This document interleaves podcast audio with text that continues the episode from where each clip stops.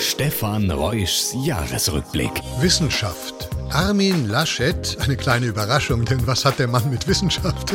Egal. Laschet versprach, jetzt kommt ein Modernisierungsjahrzehnt. Dass er damit nichts zu tun haben würde, war ihm da noch nicht klar. Aber die erste Reaktion laut Meldung vom 25. Juni 2021, die Arktis zieht sich zurück. Brav, sie will beim Modernisieren nicht weiter stören. Die Wissenschaft hat immer noch keinen Impfstoff gefunden gegen die Erderwärmung, überhaupt gegen Katastrophen. Vulkanausbrüche kommen immer noch komplett überraschend. Und auch wir im bislang ach so sicheren Mitteleuropa mussten eine neue Bauernregel lernen. Trockene Jahre sind ein Graus, nasse fallen schlimmer aus. Verfluchter Sommer 21. Könnten wir umziehen? Im Februar landet eine Drohne auf dem Mars, aber uh -uh, nee, kein guter Fluchtort. Es gibt auf dem Mars kein intelligentes Leben. Ja, aber das war's dann auch schon an Gemeinsamkeiten.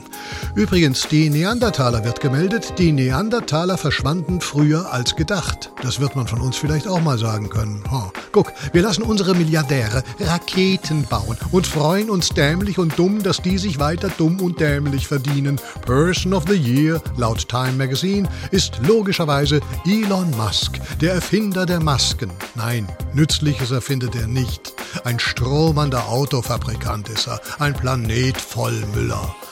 Özlem Türeci und ihr Mann Ur Shahin haben für ihren BioNTech-Impfstoff nicht mal den Nobelpreis bekommen. Wer kann da Druck machen? Der Häuslebauer. Man kann jetzt Häuser aus dem Drucker, aus dem 3D-Drucker kriegen. Beton aus dem Spritzbeutel. Hm? Und was ist, wenn es heißt Papierstau? Äh, Betonstau? Dann werden die Wände äh, Mauer.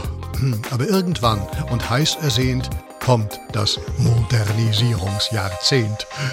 Vielleicht.